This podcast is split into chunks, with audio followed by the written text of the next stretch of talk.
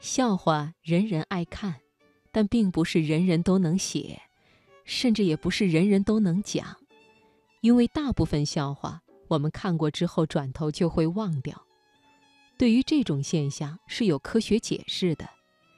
心理学家说，好笑的笑话，人们一般听过就忘，这是因为笑话跟音乐不同，笑话不是顺从大脑例行的模式识别，而是颠覆它们。笑话的原理就是出其不意，从一个方向开始，然后斜向另一个方向。所以，越是成功的笑话，越容易被忘记，因为大脑总是倾向于回到惯常的模式。两个毕业于哈佛大学哲学系的美国人合著了一本书，叫《柏拉图与鸭嘴兽一块上酒吧》，通过笑话理解哲学。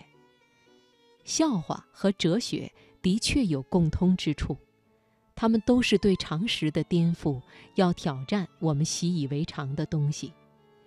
幽默和哲学，就其精髓来说，都是富有人性的，都要求一种超越自我及其境况的能力。他们用一个笑话来说明柏拉图的美德理论。这个笑话是这么说的。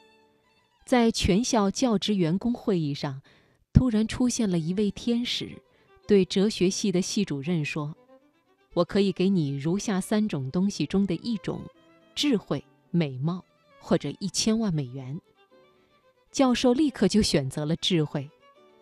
一道闪电过后，教授看上去像换了一个人一样，但他只是坐在那里，眼睛盯着桌子看，然后说道：“哎。”我本应该选择要那笔钱的。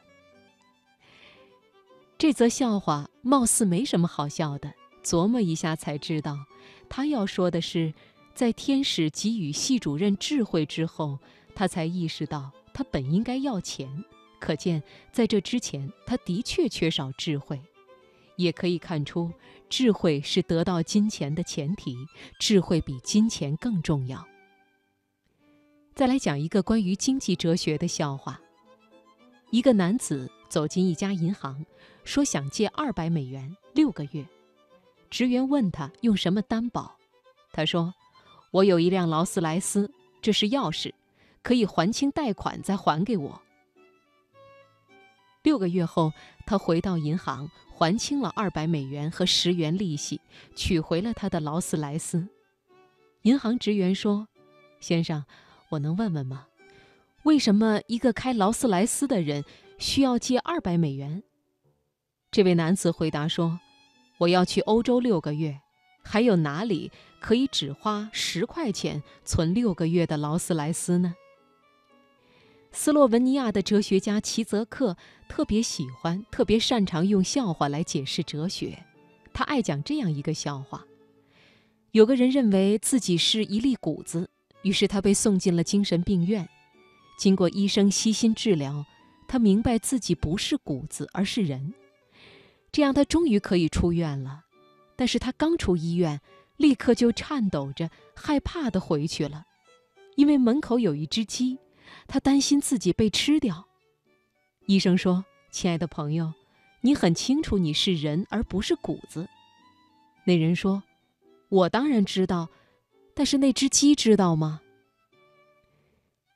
据说哲学家想用这个笑话说明，即使人们知道事情的真相，仍然会按照错误的信念行事。之所以靠讲笑话吃饭不容易，还因为再有趣的笑话，在讲第二遍的时候，人们也不会觉得好笑了。如果你想听到好玩的笑话，最好自己组饭局，因为幽默应该是。自发的、好玩的、独出心裁的。